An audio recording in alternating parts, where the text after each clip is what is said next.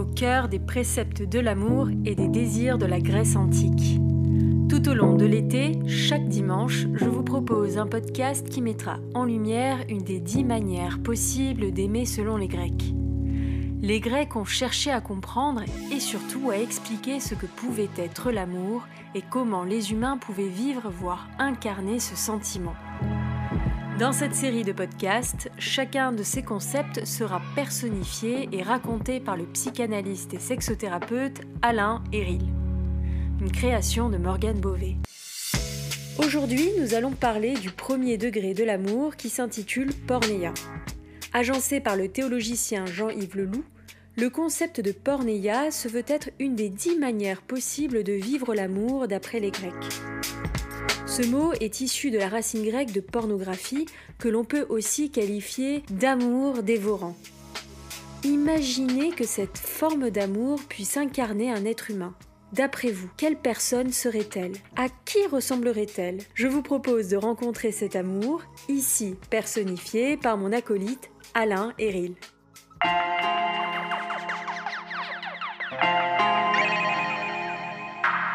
Afin de lancer cette nouvelle série de podcasts, Alain, je te laisse poser les bases et nous expliquer en quoi consistent les dix degrés de l'amour grec. Alors, euh, dans, la, Grèce antique, la question de l'amour, elle était euh, très présente, elle est présente chez plein d'auteurs. Euh, il y en a un qu'on connaît bien qui s'appelait Ovide, par exemple. Et, euh, euh, en fait, euh, les Grecs ont une vision de l'amour qui est une vision plurielle. C'est-à-dire que déjà chez les Grecs, on disait pas l'amour, mais on disait les amours. Et ce qui fait que les Grecs, dans leur réflexion, ont, proposé, à travers des personnages de la mythologie ou à travers des concepts mythologiques, ont proposé dix manières différentes de concevoir l'amour, de vivre l'amour également. Et ces dix manières euh, dont on, dont on va parler, ben, ce sont des étages de l'amour. Euh, c'est, euh, et, et, avec l'idée qu'à l'intérieur de nous, nous avons toutes ces formes d'amour qui sont présentes, qui vont s'activer en fonction des situations, en fonction des expériences, en fonction des formes de désir que l'on va avoir aussi. Et donc, on peut avoir une vision qui est une vision par degré, c'est-à-dire qu'il faut monter ces escaliers euh, au fur et à mesure pour partir du premier degré pour arriver au dixième. Mais personnellement, j'ai une vision qui plus kaléidoscopique, avec l'idée que tout ça est en nous et, euh, que ça s'entremêle, euh, ça, se, dialogue, et donc il y a euh, cette profusion d'amour en nous.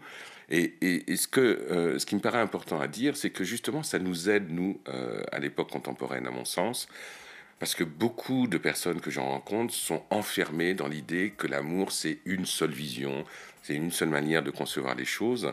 Et dès qu'on va chez les Grecs, on s'aperçoit qu'ils proposent quelque chose de plus ouvert et, à mon avis, euh, qui crée de la liberté et qui euh, fait en sorte de ne pas s'enfermer dans une forme d'amour qui serait l'amour absolu, mais de naviguer dans les mondes des amours.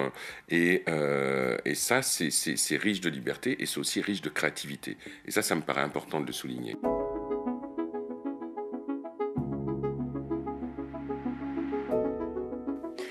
Il semble y avoir qu'une seule forme d'amour qui soit mise en avant par notre société. Selon toi, d'où cela peut venir? Dans la vision de l'amour que l'on a, et qui est une vision euh, qui s'est développée avec le temps, dans l'histoire, et, qui s'est beaucoup développée depuis le IVe siècle après Jésus-Christ, avec l'idée euh, du couple chrétien. Euh, euh, c'est Saint Paul qui a, mis ça en place, et avec l'idée que quand on est ensemble, alors évidemment c'est très hétéronormé, euh, quand un homme et une femme sont ensemble, c'est un lien indéfectible. Parce que c'est la représentation du lien entre Dieu et son Église et que ça, ça ne se défait pas. Donc du coup, la, question de la fidélité, la question de la fusion dans la relation, et la question que, l'autre doit correspondre à la totalité des amours. Donc beaucoup de nos contemporains sont encore inconsciemment animés par cette idée-là et sont dans l'idée qu'il y a une personne qui est celle qui va répondre à toutes nos attentes. Donc une vision très très très fusionnelle de l'amour très en lien avec des éléments de fidélité également, d'exclusivité sexuelle. Et, et, en fait, c'est très enfermant comme système. Et c'est très enfermant parce que si l'autre ne répond pas à nos attentes, tout d'un coup, il y a de la frustration, il y a du désespoir. voilà, c'est toutes, toutes ces formes de, de, de, vécu difficile des ruptures amoureuses qui font comme si l'autre était notre part manquante. Euh, et dans ce que proposent les Grecs par rapport au 10 degrés, il n'y a pas de part manquante.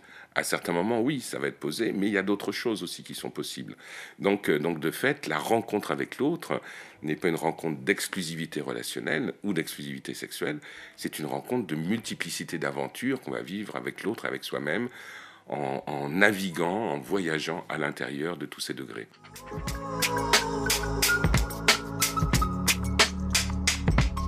De tout temps, le thème de l'amour a fait couler beaucoup d'encre. Mais j'ai le sentiment que notre vision de l'amour, telle que nous le vivons aujourd'hui, reste très rigide, très binaire, comme s'il ne pouvait y avoir qu'une seule manière de vivre et de ressentir euh, l'amour. Toi, qu'en penses-tu? Et surtout, d'où cela peut provenir? Alors, pornéia, oui, c'est la racine de pornographie, mais en même temps, euh, ce degré de l'amour, euh, ce n'est pas que la pornographie, bien entendu. Et, pour répondre à ta question, euh, c'est déjà quelqu'un qui a faim. Pornéia, c'est quelqu'un, un homme, une femme, qui a faim d'amour, qui a faim de rencontre, qui a faim de sexualité, qui a faim euh, pour vivre ses pulsions. Et cette personne-là, si on avait la représenter euh, physiquement, ben, c'est quelqu'un qui, euh, qui s'habille de manière à attirer le regard des autres, de manière à ce que les autres aient envie de la rencontrer, aient envie de venir vers elle, vers cette personne. Et donc, et donc il y a, quelque chose qui est très, très impactant par rapport à l'environnement. C'est-à-dire que quelqu'un qui est dans Pornéa et qui, et qui est dans la rue, on la voit, cette personne. On ne peut pas ne pas la voir parce qu'elle fait tout pour être vue, elle fait tout pour attirer le regard et elle fait tout pour, euh, pour affamer les autres parce qu'elle a faim elle-même. Donc il y, a, vraiment ce, système-là qui est un système de, euh, avec un petit côté euh, presque impudique également. C'est-à-dire que euh, Pornéa, euh, c'est quelqu'un qui montre une partie de son corps pas tout son corps. C'est Pornéia n'est pas dans la nudité, par exemple. Pornéia est dans le, le, fait de, de, porter des choses où on laisse apercevoir un bout de sein, un bout de, un bout de, de, cuisse. Voilà, il y a quelque chose qui se montre et qui est une manière d'appâter les autres et de dire aux autres si tu veux voir le reste, viens vers moi euh, et, viens me manger et laisse-moi te manger également. Donc il y a vraiment cette dimension de l'appétit euh, chez Pornéa et qui est une dimension très très très forte mais qui va euh, au-delà des conventions, qui va, c'est très transgressif Pornéa. C'est-à-dire que, que, que, quand on est dans Pornéa, c'est une sexualité, c'est un amour qui ne se préoccupe pas de la morale, euh, qui cherche à aller plus loin. Euh, c'est la rencontre sexuelle avec soi-même ou avec quelqu'un d'autre, mais qui se fait dans la profusion euh, et qui se fait dans quelque chose de très sauvage. Il y a de la sauvagerie chez Pornia. Justement, qu'est-ce que pourrait dire Pornéa Peux-tu nous partager des phrases, des mots, voire même des onomatopées euh, lorsqu'elle s'exprime ben, Ce que pourrait dire Pornéa, c'est euh, euh, Viens manger avec moi la vie de nos corps. Euh, Pornéa, euh, dit euh, hum, c'est bon, oui, c'est, euh, c'est, il y a, y a, vraiment quelque chose qui est de l'ordre d'un oui perpétuel chez Pornéa. Donc, et, et Pornéa pourrait dire aussi avec avec le corps, avec le regard, Pornéa pourrait dire je, t'invite je t'invite chez moi, viens. C'est-à-dire qu'il y y a une hospitalité chez Pornéa qui est toutes les portes sont ouvertes euh, chez Pornéa. Donc, euh, et dans ces portes ouvertes, il y a euh, ben, la possibilité d'une sexualité et d'un amour, parce que on parle de sexualité, mais c'est aussi de l'amour pour les Grecs, Pornéa. C'est-à-dire qu'il y a, y a un amour sexuel pulsionnel qui existe à travers Pornéa. Et Pornéa, oui, pourrait pourrait dire continuellement, euh, voilà, j'ai quelque chose à t'offrir à manger, mais qu'est-ce que toi tu as à, offrir, à m'offrir à manger? C'est-à-dire qu'il y a, il y a une espèce de dévoration mutuelle chez Porneia euh, qui, est, euh, qui se fait dans, dans la joie, mais aussi avec une petite teinte de morbidité. C'est-à-dire que chez Porneia, il y a le lien entre Eros, Eros dont on parlera plus tard, et Thanatos, c'est-à-dire pulsion de vie, pulsion de mort. Et les deux sont intimement liés chez Porneia et avec une fascination également. Il y a beaucoup de masques chez Porneia, par exemple. Euh, euh, peut se présenter masqué également, mais avec des masques tels qu'on voit à Venise. voilà, des très beaux masques, très euh, pleins d'or, plein de couleurs et tout ça. Il y a, vraiment cette dimension-là du jeu. Et puis Porneia, en même temps, est très inscrite dans la chair et en même temps, c'est une personnalité flottante. C'est-à-dire que ça, ça, c'est dans la chair, c'est dans le réel, et en même temps, ça flotte. Hein, donc ça joue sur toutes ces ambiguïtés-là. Euh, Porneia est un personnage très ambigu, mais c'est cette ambiguïté-là qui fait qu'on a envie d'aller euh, d'aller avec elle, qu'on a envie de la désirer, qu'on a envie de, de, vivre une sexualité avec elle, parce que il y a quelque chose de mystérieux chez Porneia. Et ce mystère-là, euh, eh ben, bien entendu, il est appuyé sur la pulsion sur la, dévoration. Euh, fondamentalement, c'est l'amour appétit, mais on pourrait dire c'est l'amour dévoration également.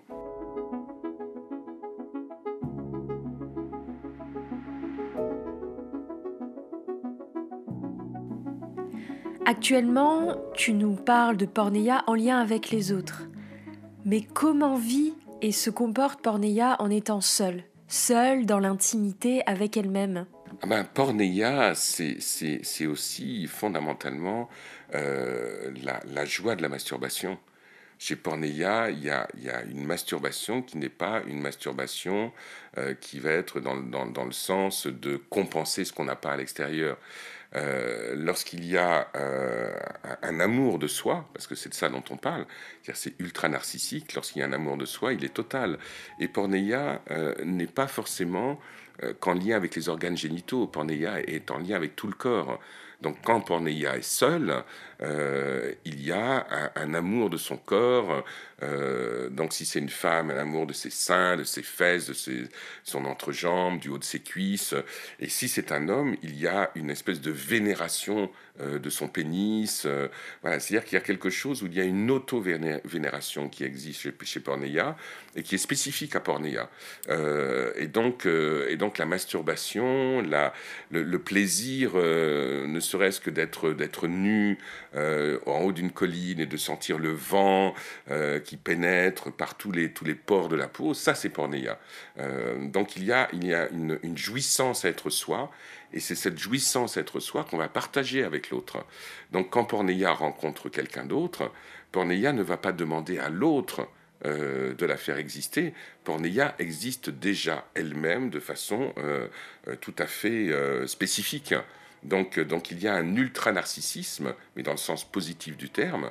Et quand on rencontre Porneia, on rencontre une personne qui est une personne qui est établie, qui est, euh, euh, j'allais dire, qui est finie d'une certaine manière, qui est vraiment incarnée. Hein. Porneia est incarnée.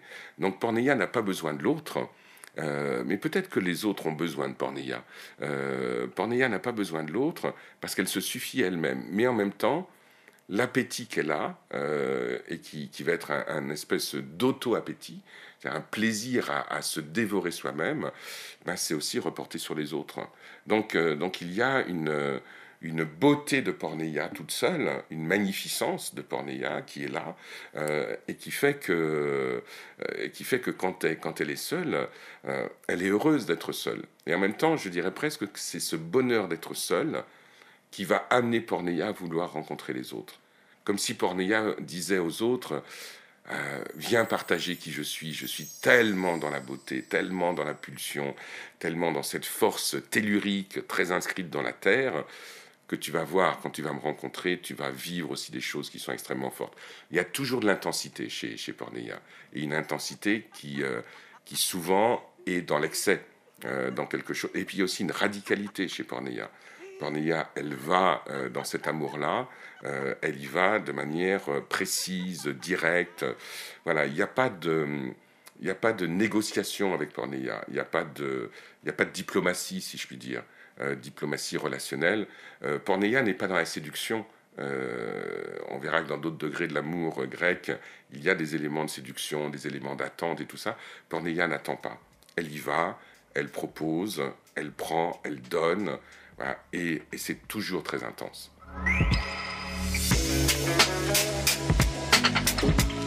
Porneia, après avoir été seul, rencontre les autres. Comment ça se passe? Ben, C'est la fête. C'est la fête. Il y a chez Porneia une dimension de fête, une dimension de, de, fête qui, qui est très proche d'un autre de dieu grec, euh, euh, qui est Dionysos. Euh, Porneia et Dionysos, c'est, on est sur des terrains qui sont similaires. Dionysos, c'est le dieu du vin, euh, c'est celui qu'on appelle Bacchus chez les Romains. Euh, donc, donc, chez Dionysos, il y a une volonté d'être dans la fête continuelle, et puis dans une fête qui est une fête qui dure, qui s'éclate et tout ça. Et Porneia, quand elle rencontre les autres, elle leur propose la fête d'emblée. Elle leur propose pas. Porneia est la fête. Donc quand on rencontre Porneia, c'est pour faire la fête avec elle. Et donc, euh, et donc chez Porneia, il y a cette rencontre-là, il y a cette proposition de rencontre qui est allons faire la fête ensemble, euh, jouissons, euh, jouissons ensemble. Donc pour Porneia, le, fait de faire l'amour à plusieurs, c'est logique, il n'y a pas de souci. c'est pas Porneia ne recherche pas le lien privilégié avec quelqu'un d'autre. Porneia recherche le lien privilégié avec les autres. Donc il y a une dimension euh, festive, collective chez Porneia, comme on a chez Dionysos euh, également. Euh, les Grecs mettaient en place des fêtes qui s'appelaient les fêtes dionysiaques en honneur à Dionysos. C'était des énormes partouzes où on buvait, où on mangeait, où on faisait l'amour, voilà, sans restriction. Euh, c'est ce qu'on a encore euh, maintenant dans, certains carnavals, euh, dans certains pays du monde, et puis un petit peu en France, avec le carnaval de Dunkerque, par exemple. Il y a cette espèce de profusion, et puis il y a un, côté un peu fou chez Porneia. Et cette folie, elle a envie de la partager avec les autres. Donc si Porneia rencontre les autres, elle leur dit ben, venez faire la fête, soyons fous ensemble, et puis ne mettons pas de restrictions à notre rencontre. Euh, ben, S'il faut que ça soit sexuel, ça sera sexuel. S'il faut que ça soit des caresses, ça sera des caresses. Tout est possible chez Porneia.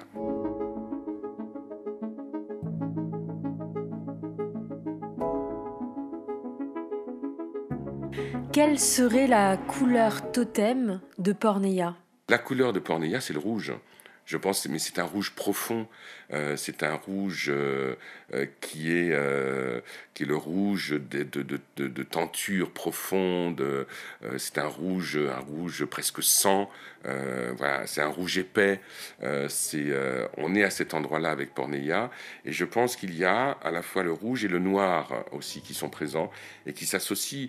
Et là, si on imagine la maison de Porneia, c'est une maison où il y a des tentures rouges, bien sûr, mais où il y a aussi du noir qui est présent, il y a de l'obscurité, il y a du clair-obscur, voilà, on est dans ces ambiances-là, euh, qui sont euh, des ambiances à la fois feutrées, mais en même temps au niveau, de, euh, au niveau des couleurs qui sont des couleurs très directes. Il n'y a pas de pastel chez Porneia. chez Porneia, la couleur est directe, et c'est surtout le rouge et le noir qui sont présents.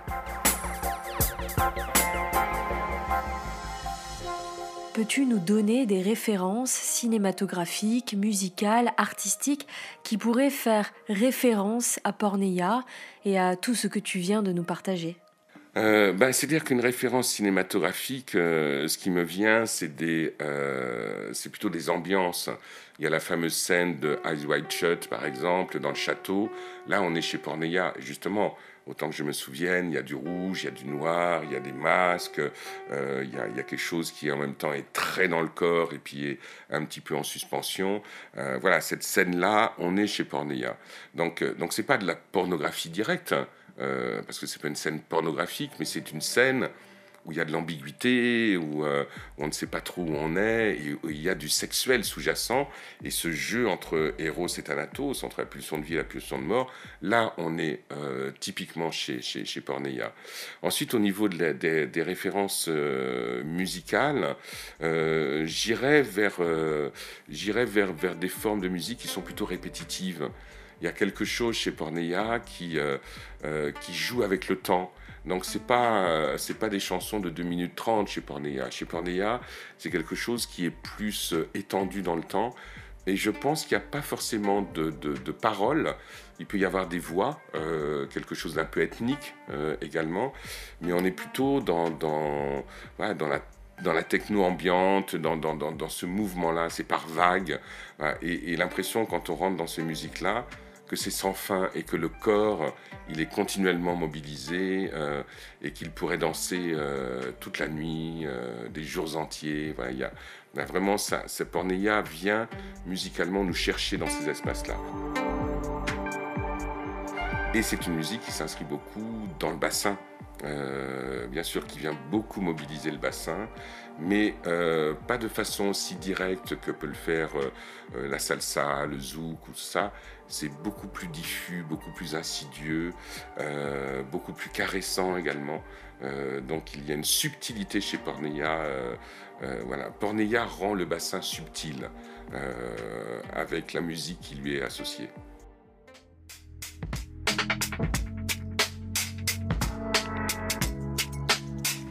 Alain, souhaites-tu rajouter autre chose pour clôturer ce sujet, pour clôturer ce podcast? Bah, je, je, je, pense que je dirais ça à chaque degré. J'aime beaucoup Porneia, j'aime beaucoup ce degré euh, chez les Grecs, mais je pense que je le dirais à chaque degré. Euh, c'est-à-dire qu'à chaque fois, il y a quelque chose qui, qui raconte de nous-mêmes. Euh, et, je trouve vraiment très intéressant cette, cette, dimension kaléidoscopique euh, de, qu'il y, a, qu'il y a chez les Grecs. Et ce que je pourrais rajouter, c'est, euh, n'ayons pas peur de Pornéa. Parce que Porneia peut, euh, de par le jeu qu'elle peut mettre en place, notamment avec des éléments un peu de pulsion de mort, elle pourrait faire peur, Porneia. Euh, avec Porneia, on est aussi un peu du côté du shibari, par exemple. On est, on est sur, sur quelque chose qui associe la sexualité avec du rituel, euh, avec voilà, avec de l'attachement, avec des cordes, avec des masques, éventuellement avec des fouets. On est dans ces univers-là. Mais ce que j'aurais tendance à dire, c'est euh, n'ayons pas peur, n'ayez pas peur de Porneia. Porneia ne vous veut que du bien, parce que Porneia veut vous aider à dépasser vos limites et à regarder de l'autre côté du mur. Et de l'autre côté du mur, c'est encore vous-même, c'est encore nous-mêmes. Et donc, euh, et Porneia nous amène dans des espaces où il y a de l'inconfort. Mais si on ne prend pas de risque, si on ne rentre pas dans ces espaces inconfortables, je ne pense qu'on ne se rencontre pas vraiment. Et c'est le projet de Porneia euh, de nous amener à vraiment nous rencontrer dans des espaces les plus obscurs, mais on sait bien que là où il y a le plus d'ombre, c'est là où il y a le plus de lumière. Dites-nous si vous vous reconnaissez dans ce concept et où la, le persona que nous a décrit euh, Alain. Et rendez-vous au prochain épisode pour euh, le prochain degré de l'amour vu par les Grecs. Et quel sera ce prochain degré? Eh bien, ça va être euh, Potos à ce moment-là. Et donc, on sera dans un autre univers et on va passer à un autre degré avec Potos. Vous avez apprécié ce podcast, n'hésitez pas à me soutenir et repartager mon travail. Je vous invite à redécouvrir les nombreuses thématiques que j'aborde sur l'intimité, les relations, les pratiques sexuelles en tout genre à travers des témoignages uniques et sans tabou. Ces podcasts sont disponibles sur toutes les plateformes de streaming en cherchant Cinéden Sublime. Avez-vous déjà envisagé une sexothérapie? Vous vous interrogez peut-être sur votre intimité, vous rencontrez un problème avec votre sexualité, seul ou en couple, vous êtes alors au bon endroit. En tant que sexothérapeute, j'accompagne toutes les personnes désireuses d'avancer vers le mieux-être. Rendez-vous sur cinedensublime.com pour prendre rendez-vous.